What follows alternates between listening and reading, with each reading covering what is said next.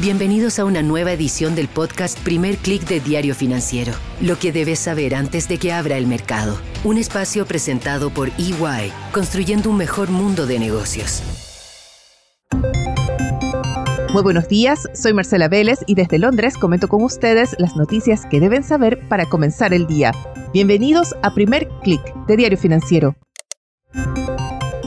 Buenos días, es martes 25 de julio, estamos en un nuevo episodio de Primer Click y vaya que un par de horas pueden hacer gran diferencia en el ánimo de los mercados. Estaba por comenzar este podcast hablándoles de una sesión con fuertes alzas, de apetito por el riesgo, pero desde hace unos pocos minutos los índices han comenzado a recortar rápidamente los avances iniciales y a esta hora vemos que, por ejemplo, los futuros de Wall Street, específicamente del SP 500, está más bien plano, el Dow Jones cae en territorio negativo, también vemos que los índices europeos se comienzan a debilitar, así que hay un cambio de tono. Comencemos por lo que dio el empujón inicial. Vimos un rally en Asia, específicamente de las acciones chinas. El Hang Seng subió ligeramente más de 4%, liderado por acciones sobre todo inmobiliarias y tecnológicas. Vimos un alza de más de 2% en Shanghái. Sin embargo, el Nikkei y una ligera caída puso freno en la región. De todas formas, el índice regional asiático logra marcar un avance de 1,15%. El rally de las acciones chinas fue impulsado por un reporte de la agencia estatal sobre la esperada reunión del Comité Central del Partido Comunista, del Politburó, liderado por el presidente Xi Jinping. Según el reporte, este organismo, que es como el máximo de decisión política, y esta es la reunión que se realiza tradicionalmente para determinar las prioridades económicas hacia la segunda mitad del año. En esta reunión, según la agencia Xinhua, hubo un diagnóstico muy claro y voy a leer casi entre comillas, voy a parafrasear el reporte sobre lo que decidió el Politburo. Afirmaron que es necesario para China aplicar una política fiscal proactiva que es necesario activar el mercado de capitales, que es necesario impulsar la confianza de los inversionistas, pero sobre todo, y esto fue un impulso para el mercado, también diagnosticaron que era necesario expandir activamente la demanda interna y dar todo el protagonismo al papel básico del consumo como motor del crecimiento. Según este reporte, la idea es promover políticas contracíclicas, fiscales que ayuden a impulsar no solo el consumo de bienes, sino también consumo de servicios, de ocio, de turismo cultural, de deporte. Y muy importante también fue que en este resumen de lo que fue la reunión del Politburo, no hubo una mención a esos aspectos regulatorios que tanto han pesado sobre el mercado inmobiliario. De ahí que fue este sector el que lideró las alzas. El reporte se lee entonces en el mercado como una promesa de las políticas que se van a aplicar de aquí hacia fin de año para impulsar la demanda, para repuntar la economía. Se repite el compromiso de lograr un crecimiento importante de la economía china, también de estabilizar el mercado laboral que mantiene, o eso dicen las cifras oficiales, un desempleo de en torno a 5,2%, pero hay ya varias alertas por un desempleo juvenil por encima del 20%. Ahora, esta no es la primera promesa que llega desde Beijing, sí es la más clara, la más fuerte en el sentido del tono de este texto, de este discurso del Politburo. Sin embargo, tras la reacción inicial en los mercados comenzaron a aumentar las dudas porque no hay claridad, no hay detalles específicos del tipo de medidas que se van a tomar y esto provoca inquietud, creen que podrían volverse a decepcionar quienes esperan planes masivos como los que ha aplicado en el pasado Beijing.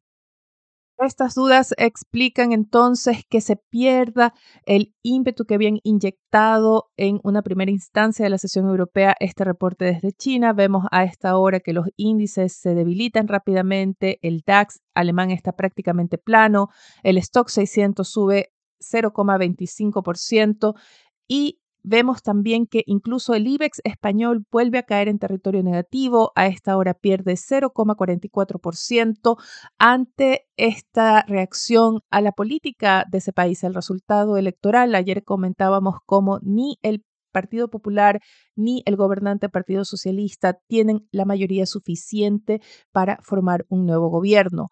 Todo parece ser que está en manos del partido separatista catalán Junts o Junts y este es un partido con que ninguno de los dos quisiera aliarse por las demandas que se pueden esperar hagan en torno a la autonomía o independencia de Cataluña. Los empresarios han pedido a los dos partidos, tanto al PP como al PSOE, que hagan un compromiso por la estabilidad del país, porque por ahora todo apunta a que será muy difícil formar nuevo gobierno y España tendrá que ir a las urnas nuevamente en el corto plazo. Todavía en Europa quiero mencionar el avance que tienen las acciones de Unilever a esta hora. Suben 4,64%, llegaron a bordear un alza de 6%. Esta fue una reacción del mercado a los buenos resultados que reportó Unilever. No solamente reportó que sus ventas resistieron el aumento de precios prácticamente en todas las regiones y casi en todas las categorías, y también reportó, y esto fue lo que más motivó al mercado, un fuerte recorte en sus costos, prácticamente a un tercio de lo que vencido el año pasado, es el pronóstico que hace Unilever hacia fin de año. Pronto nos aprestamos a ver resultados de grandes empresas también en Estados Unidos. Está Verizon, General Electric, antes de la apertura del mercado, Kimberly Clark, muy ligada al consumidor, pero la atención está en Microsoft y Alphabet que reportarán al cierre de la sesión. Por ahora, el Nasdaq espera los resultados de estas grandes empresas con un avance de 0,27%, mientras el SP 500 está plano y el Dow Jones cae 0,07%. Hablemos del SP500 y de las acciones tecnológicas porque tuvimos ayer un hito en Wall Street. No es la primera vez que un analista tiene que corregir sus pronósticos, pero sí es una de las pocas veces en que hemos visto que un analista dice con todas sus letras a sus clientes, me equivoqué. O más bien, nos equivocamos, porque no fue solo el error de Mike Wilson el estratega jefe de renta variable de Estados Unidos para Morgan Stanley, sino también de su equipo. Este fue un equipo de analistas que acertó muy bien en pronosticar esa caída de 18% que tuvo el SP 500 en 2022, de ahí que Mike Wilson fue uno de los protagonistas en la industria al haber acertado y habían mantenido una visión pesimista para el índice en 2023. En una nota a sus clientes publicada o enviada ayer, Wilson reconoció que estos pronósticos pesimistas habían sido erróneos. Este analista tenía un pronóstico de 3.900 puntos para el SP500, que transa actualmente en 4.554, y reconocen que fallaron en advertir esta tendencia alcista del SP500 ante la desaceleración de la inflación, o a eso ellos le atribuyen, y sobre todo la baja de costos para las empresas.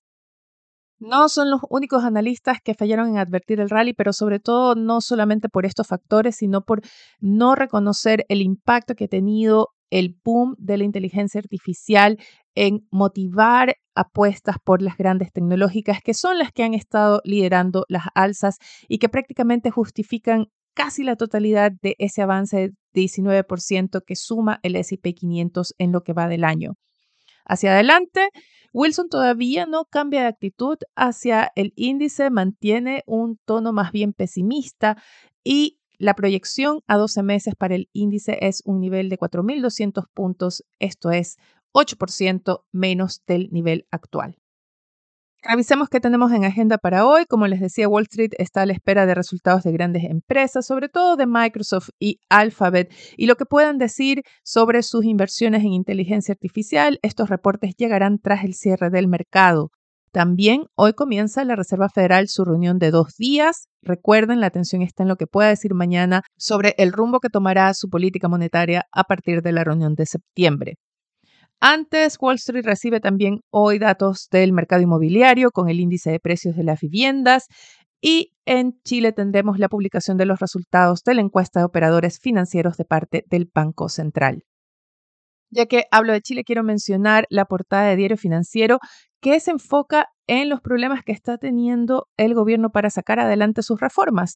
El titular principal recoge las críticas del presidente Gabriel Boric al partido de oposición UDI y anuncia también este titular que Hacienda se va a concentrar en el proyecto tributario contra la evasión y la ilusión.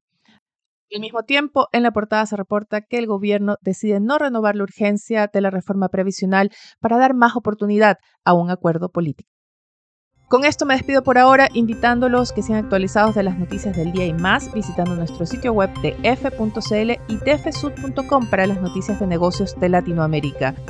Como siempre, si les gusta, si encuentran útil este podcast, les pido que nos ayuden dejando su comentario, su calificación en cualquiera sea la plataforma que lo estén escuchando, porque esto nos va a ayudar a crecer. Yo me despido por ahora, les deseo que tengan un buen día. Nosotros nos reencontramos mañana. Esto fue el podcast Primer Click de Diario Financiero. Lo que debes saber antes de que abra el mercado. Un espacio presentado por EY, construyendo un mejor mundo de negocios.